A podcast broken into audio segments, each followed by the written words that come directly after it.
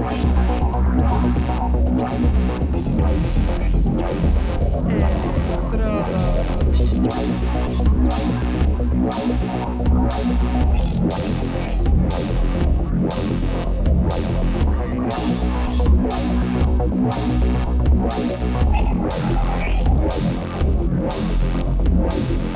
Electrodos.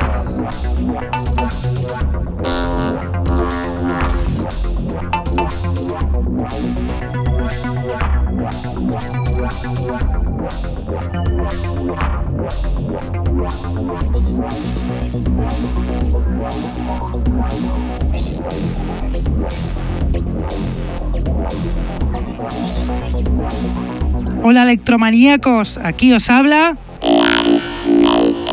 en una vez más los lunes de 9 a 11 de la noche en Contacto Sintético y en la reemisión en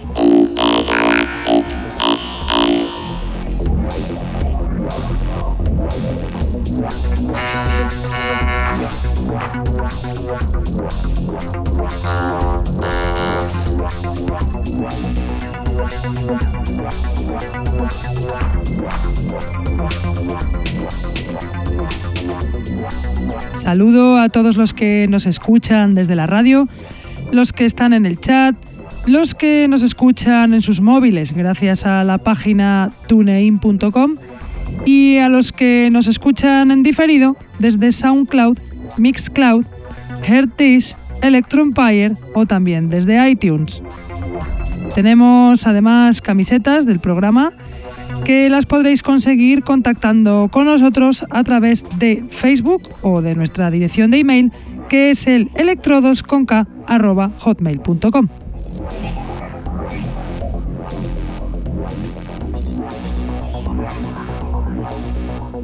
Hoy traemos un programa especial dedicado a un productor especial, a uno de los grandes, de los mejores de la escena electro.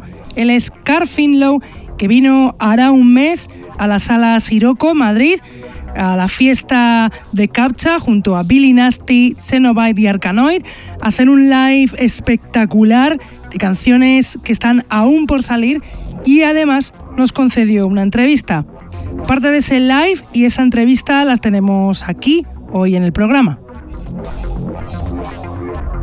Carl Finlow es un productor inglés residente en Francia que descubrió la música electrónica en el 86 cuando era un niño gracias a su padre, amante del que sería su primera influencia musical, el japonés Isao Tomita, y además su padre le regaló a Carl un Moog a, a su cumpleaños cuando cumplió los 13.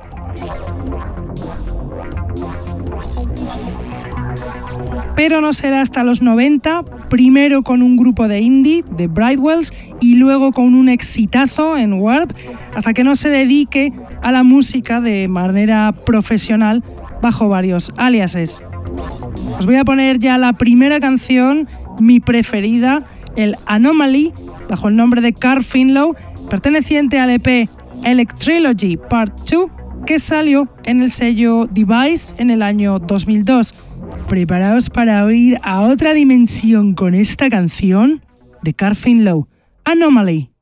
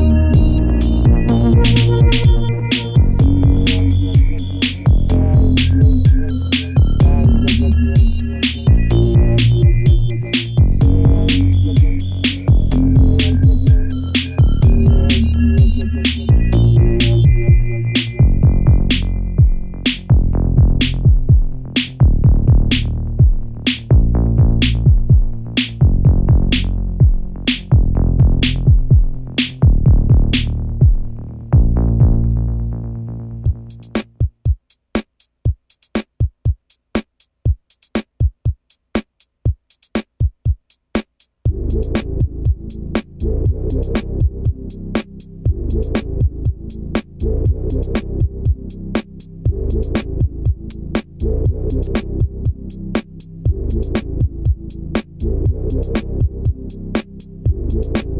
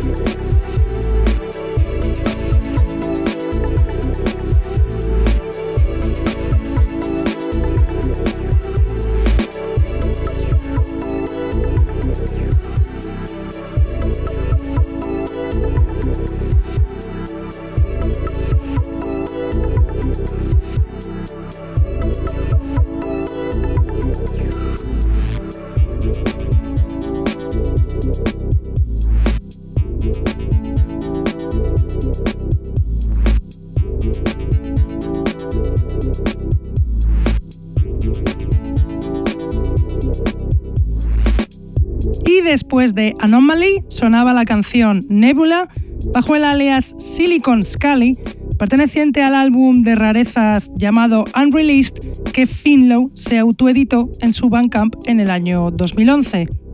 Carl Finlow en los 90 se dedica a hacer house junto con Ralph Lawson, fundando incluso un colectivo y sello, el 2020 Vision, que hoy en día sigue, bajo Lawson, como el referente del house, aunque poco a poco Finlow descubre el electro durante esta época.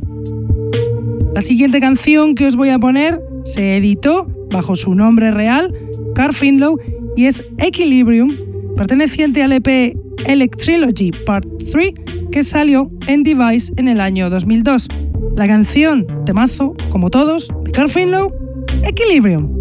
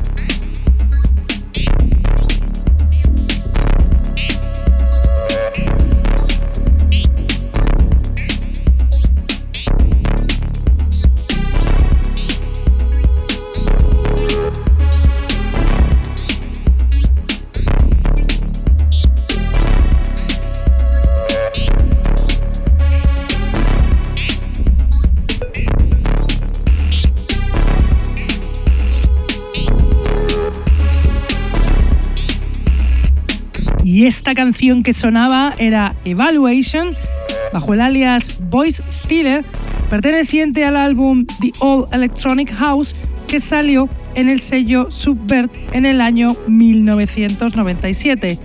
Carfinlow usa principalmente su nombre para hacer una música más introspectiva, Voice Stealer para su electro experimental y Silicon Scully para el electro más potente, eh, más de pista.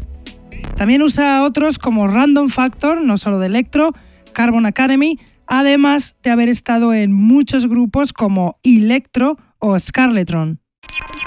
También bajo el alias de Voice Stealer y también del álbum The All Electric House, que salió en Subvert en el año 97, es la siguiente canción que suena y se llama Memorandum.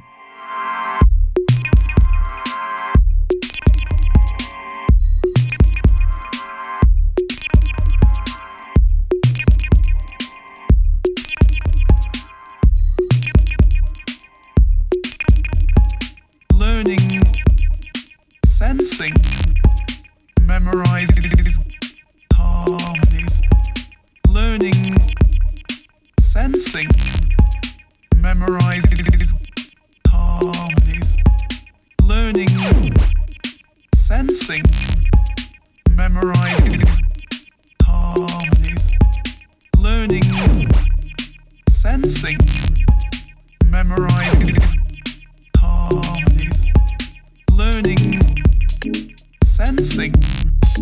memorizing harmonies, learning, sensing, memorizing learning, sensing,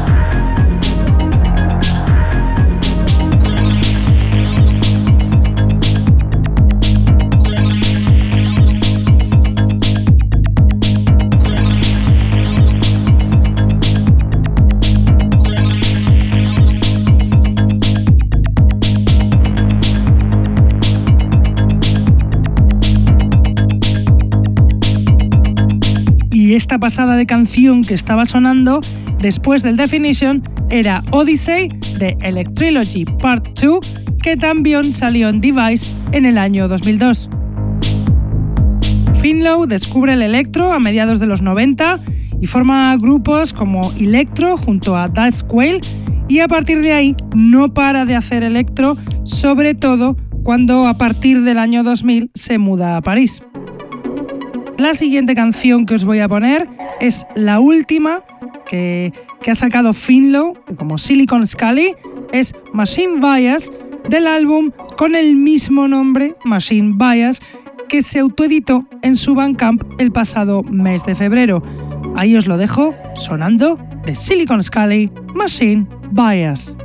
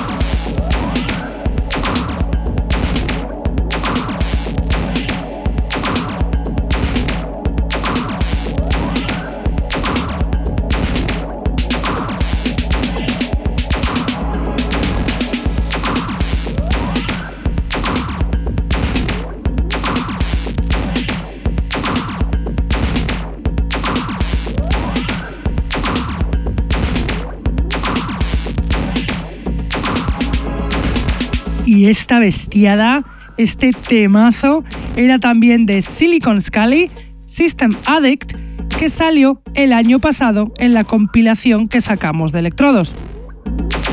Carl Finlow está a punto de sacar un EP llamado Electricology Part 4 en Electrics Records, sello con el que ha colaborado últimamente y con el que vino a Madrid a la sala Siroco a la fiesta de Captcha el pasado mes. De Electrics Records es la siguiente canción, una pasada que os va a hacer saltar de las sillas, es Conduit, perteneciente al EP Bootloop que salió en el año 2013 bajo el nombre de Car Finlow. Ahí os va de Car Finlow Conduit.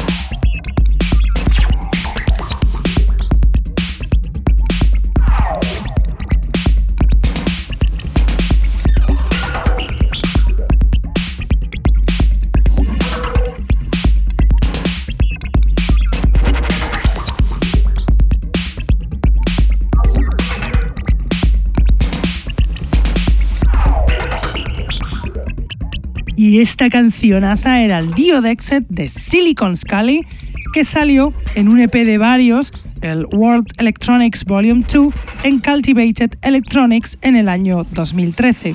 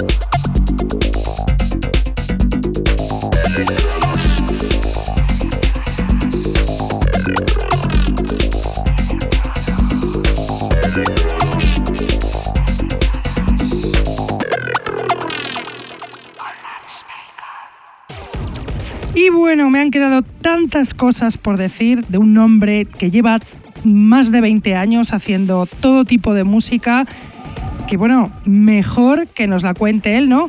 Así que os dejamos la entrevista que le hicimos cuando vino a la fiesta de Captcha el pasado mes a Madrid, a la sala Siroco, junto a Billy Nasty, Zenobite y Arcanoid. No me extiendo, ahí os va la entrevista de Carl Finlow. Hola, estamos aquí con Carl Finlow, que ha venido a Madrid a hacer un live como Silicon Scully con la fiesta que ha organizado Captcha en la sala Siroco, con artistas además con Billy Nasty, Arkanoid o The Cenobite aka Sumerian Slave. Lo tenemos aquí, le vamos a hacer unas preguntas sobre su trayectoria y sobre todo sobre su faceta como productor de electro. La verdad es que es todo un honor. Hi, Carl. Hola. How are you? I'm very good. How are you? Uh, very good. Very pleased to be in Madrid. It's been many years since I've been here. I think 2007 was the last time I was here uh, for Speca. Uh, so it's nice to be back. Wow. Uh, we are very happy to have you here in Spain. Thank you. It's great to be here. Um, I'm going to do some in some questions about your your electro life. Uh, you're a man with a long trajectory because you have been making music since 1986, right? Yes, my first computer was 1986. Mm. Uh, small MIDI interface uh, with a Juno 106 synthesizer. So my first sequenced electronic music was 1986. Mm-hmm. And we know your influence since uh, you were a child was mainly what your father your father used to to listen. Uh, was uh, the Japanese experimental electronic producer Isao Tomita. Yes. Uh, that was in, that was when I was uh, between maybe seven to sixteen years old. Then, when I hit my teenage years, I discovered Depeche Mode, Yellow, mm-hmm. uh, Prince, uh, all those uh, people like that. Um, so, uh, Depeche Mode was the main influence, I guess, from the 80s into the early 90s. Okay. Um, uh, which are your electro music influences? The, the electro uh, bands or electro producers? The the first time I heard electro really was was quite late, I guess, uh, maybe uh, middle of the 90s, 1995, 96. Uh, and then a friend put me onto Elecktroids um, on Warp. And that was the album that changed everything for me, really. I was really, really amazed by that album and wanted to make an album in a similar style. So I worked for a year trying to put together an album, and that's where the original Voice Stealer album came from. Mhm. It was a direct um, response to the Elecktroids album on Warp. hmm And your long career started with a, with an indie band, the the Brightwells, and Yes. then you started to make electronic music. You met uh, Ralph Ralph Lawson. Yes. Specifically, you you were doing house music. Yes, well, I became involved in the club scene in Leeds in the north of England at the start of the 1990s. And I got to know different DJs who were playing in the clubs, and they heard about me with my synthesizers and computers. So slowly I started to work with the, the local DJs in the town. Um, and that's when I met Ralph, and we started the 2020 Vision thing. Uh, met other DJs who later moved me more into electro and techno. So the 90s was a real uh, melting pot of different DJs coming into town, different influences. Um, so that's how 2020 started. Okay, so 2020 was the biggest part of the 1990s for me, really. And uh, Ralph Lawson was bringing in different DJs to the Back to Basics nightclub. So he was in contact with people like Felix the Housecat and Fatboy Slim. And through this came lots of remix work. Um, We were offered to do the Fatboy Slim, and we also did a Jamiroquai mix also. Um, but don't get me wrong, it wasn't like um, we were close friends with Jamiroquai. We weren't brushing shoulders really with uh, big stars like this. At the time, lots of remix work comes in from different agencies. Um, so it wasn't like we were working, you know, very closely with the big stars. The Jamiroquai thing was bigger than it actually sounded, to be honest. Um, so, uh, um, but that we did lots and lots of house music for many years. Uh, we lived in the f- in a farm in the middle of the countryside, and we built our studio there. So we were there for like seven years non-stop, and it was just seven days a week music and remixing uh, with Ralph playing at the club every weekend and bringing different people back. But while he was away working with his uh, wi- with the other DJs, I was left to I was left with lots of time on my hands to start experimenting with electro. And that's when I discovered elect- uh, Elecktroids and Drexciya also. And I really, really was just completely inspired by, uh, especially Drexciya, and just wanted to experiment and make my own. I say my own. I was working closely with another guy uh, called Daz Quayle, who's, who founded the Scuzzy AV label, and we teamed up and became Scarletron. And for five or six years, we wrote many, many electro tracks together. Um, and the electro, although I like the house music, the electro was always much closer to my own heart. I'm much more into science fiction and machines and computers and synthesizers, and uh, electro was the perfect fusion of all of this. So this started me, me moving more towards the electro as opposed to the house music. And that's when you created Random Factor, Electro, Voice Stealers, Scarletron. These were all in the 1990s, yeah. Um, Random Factor was the, the biggest name uh, that I had on the 2020 label. Um, I was kind of the in house producer for 2020, operating all the machines, playing the keyboards and things. But Random Factor was my own personal work on the 2020 label. Um, it also got me out of the studio for the first time, and th- my first gigs around the world were with uh, playing as Random Factor. So that's when I started seeing the rest of the world and playing in night nightclubs around the world. Uh, the Silicon Scally live thing didn't happen till uh, uh, much later than the Random Factor.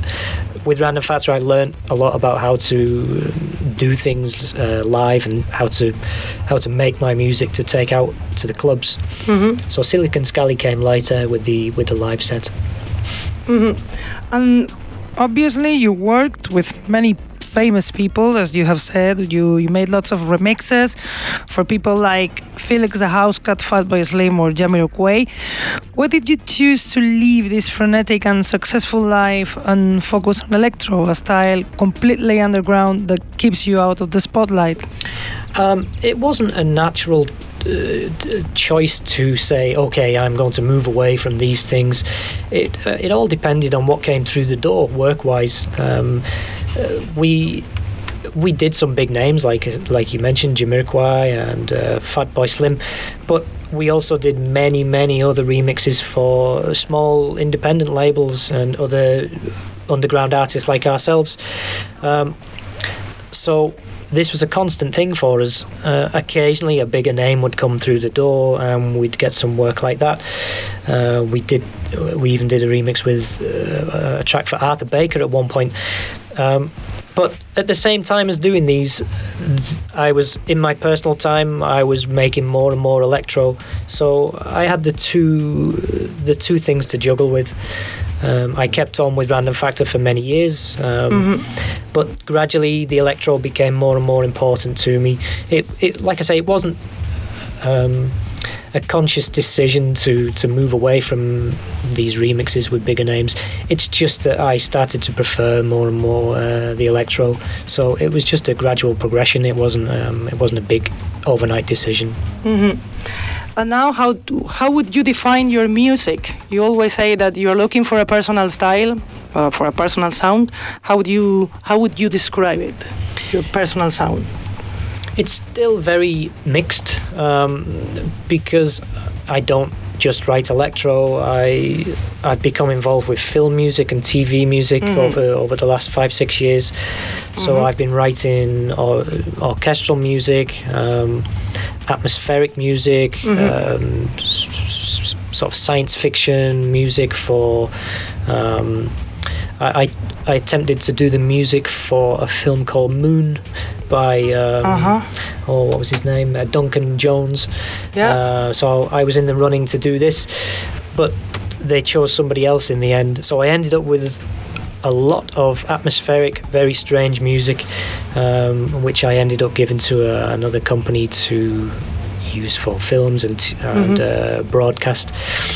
So um, my sound is very eclectic. I am writing lots of electro, but Mhm. I, at the same time, I'm doing this stuff for TV and advertising and radio. Um, so there is no one defining sound really. Um, uh, I just try to improve my skills and my abilities with the machines and with the software. It's an ongoing process. There's no uh, there's no final destination with it. Every Mhm. every day is different. Every time I sit down, it's a new experiment. It's a new way of working with sounds. So the sound, I guess, I would describe it as um, uh, work in progress. Very interesting. Um, in 2004, you were touring with Ableton and M Audio, doing some seminars. Yes. Uh, do you use software to produce your music? And what equipment, which equipment is, is your favorite when you when you produce? Uh, another question: What do you use for your live shows? Sure. I'll start with the software. Um, when we had the recording studio in the farm, everything was with real equipment, real synthesizers, real drum machines. Everything was analog, uh, apart from the the samplers. Um, and then I discovered Reaktor by Native Instruments, and that changed everything overnight for me. I instantly thought this is the end of all the equipment. I don't need it anymore. I can do anything I want to just with this one piece of software. So gradually over the years, we just sold everything. Um, we ended up leaving the farm anyway, but at that point we decided to just sell all the equipment and we Wow. went, or I went completely digital from around the year 2001. I just had one Apple computer and that was it, no other equipment. And for maybe 12 years after that, that's all I used. Ev- ev- all of my music from 2001 until um, very recently, the last few years, has just been done with one Apple computer, nothing Wow. else. So there's no no real drum machines, no real synthesizers. Everything was completely internally. Um, originally with Reaktor and Cubase, but then the turning point again came with Ableton Live, uh, which was a massive, massive change in my life.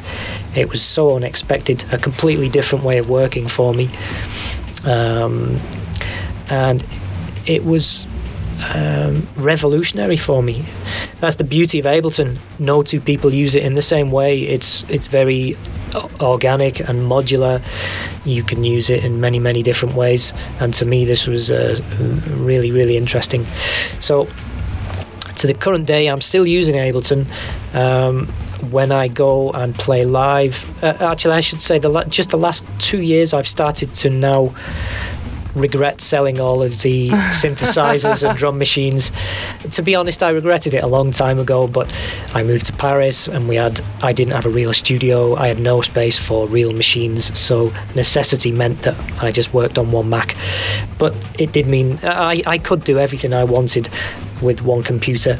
But recently, I've started missing the sound and the uh, the hands-on uh, approach of the old synthesizers and drum machines. So what I did was I bought Machine by Native Instruments. Um, the Novation Launchpad, uh, Korg, um, the Korg Nano Control 2, just little plastic machines that you know they don't cost too much, but they're super simple to use and have brought a lot of fun into working with Ableton. I'm trying to get back to how I was with synthesizers, with my hands on all the machines, but I'm now doing it with the cheap USB controllers. Um, so that's what I'm using live. That's what I'm using tonight. I have my Apple computer, my Apple laptop machine, Novation Launchpad, and the Korg Nano control. It's it gives me a lot of flexibility, and I can fit it all in the backpack on the airplane, and uh, no suitcase, nothing. It's uh, it's a very small, compact setup. Um, and the other software that I'm using is I discovered a plugin a few years ago called Turnado by Sugar Bytes, um, which is absolutely unbelievable. It's like eight effects in one, so I can have. So I can set up delays, reverbs, flanges, stuttering effects, all sorts of things. I attach this to machine. I attach one to all my bass sounds. I attach one to all my synthesizer sounds, um, and it gives me a, a huge amount of flexibility to play with the sounds as I'm as I'm playing live. Mm, we know that you don't do many gigs anymore, just on special occasions like this one. But are we going to see you in upcoming events? Well, if people want me, I'll I'll go there. Um, if I get an email asking me to come and play somewhere, I will. Um, so. Uh, I, it's it's been tricky because I kind of disappeared for a while with the musical output. There was not many albums and releases. I put that down a bit to having a family and children and not as much time as I used to. But now they're more grown up and uh, I have more time and I now have a real studio. So I'm I'm writing lots and lots of music at the moment. So there are four or five new electro EPs um, about to hit the world stage, and people are now starting to offer gigs as well. It, it's it's it's a chicken and egg situation. If you have no records and no new music, then people don't book you for the concerts. You know, nobody. Uh, if you've got nothing new to play, then why would anybody give you a gig? You know. So I have lots of new products and new music, and the telephone has started ringing ringing again with people uh, offering work. Um, I have another gig coming up in Berlin. I'm not quite sure of the details of that, but that will be in summer. That will be with um, the people, f- the Sync 24 crew Uh-huh. from London.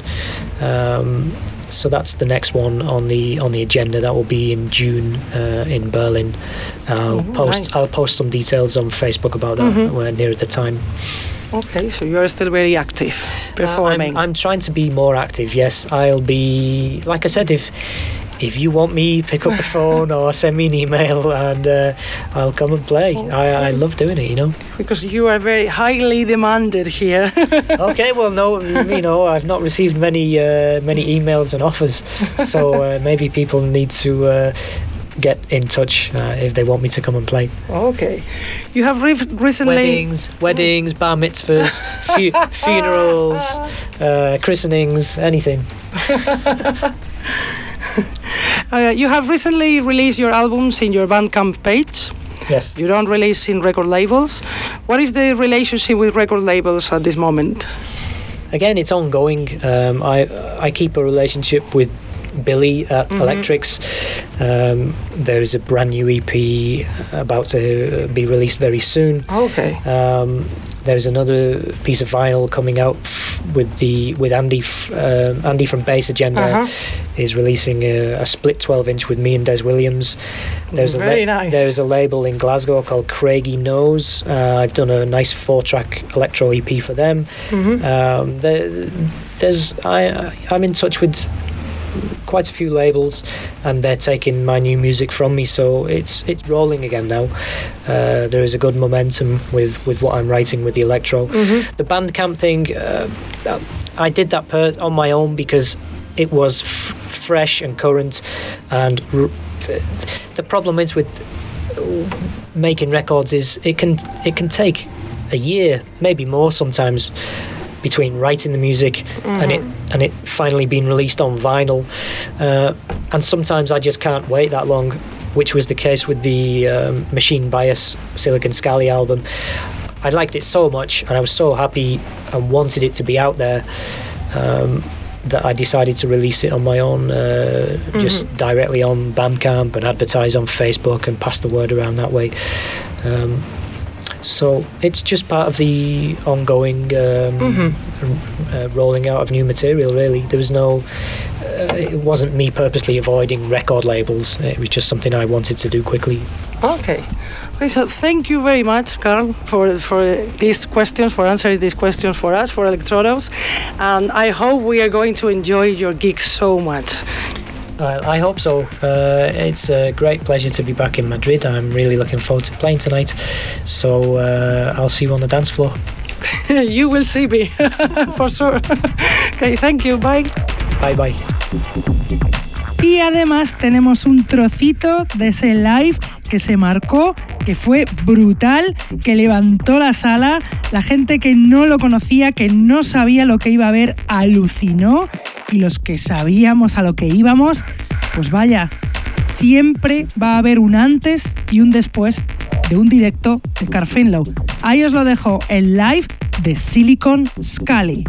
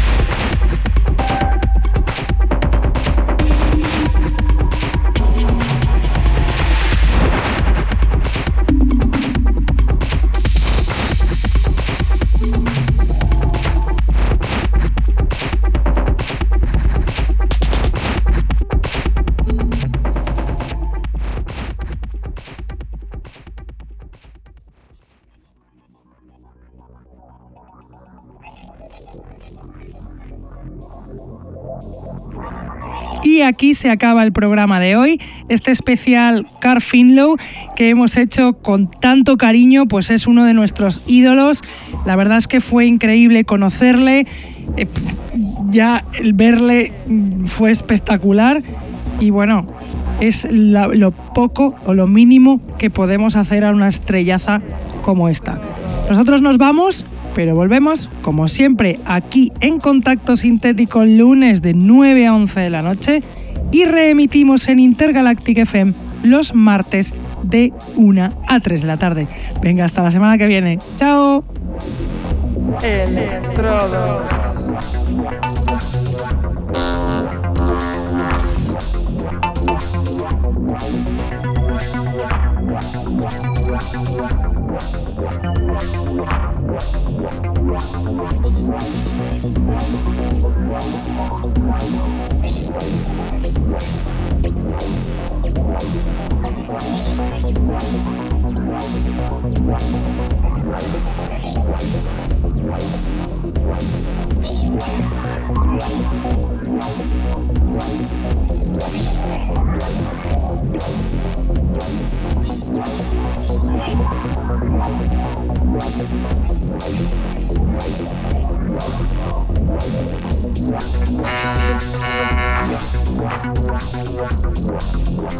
Wow. Wow, wow, wow, wow, wow, wow, wow.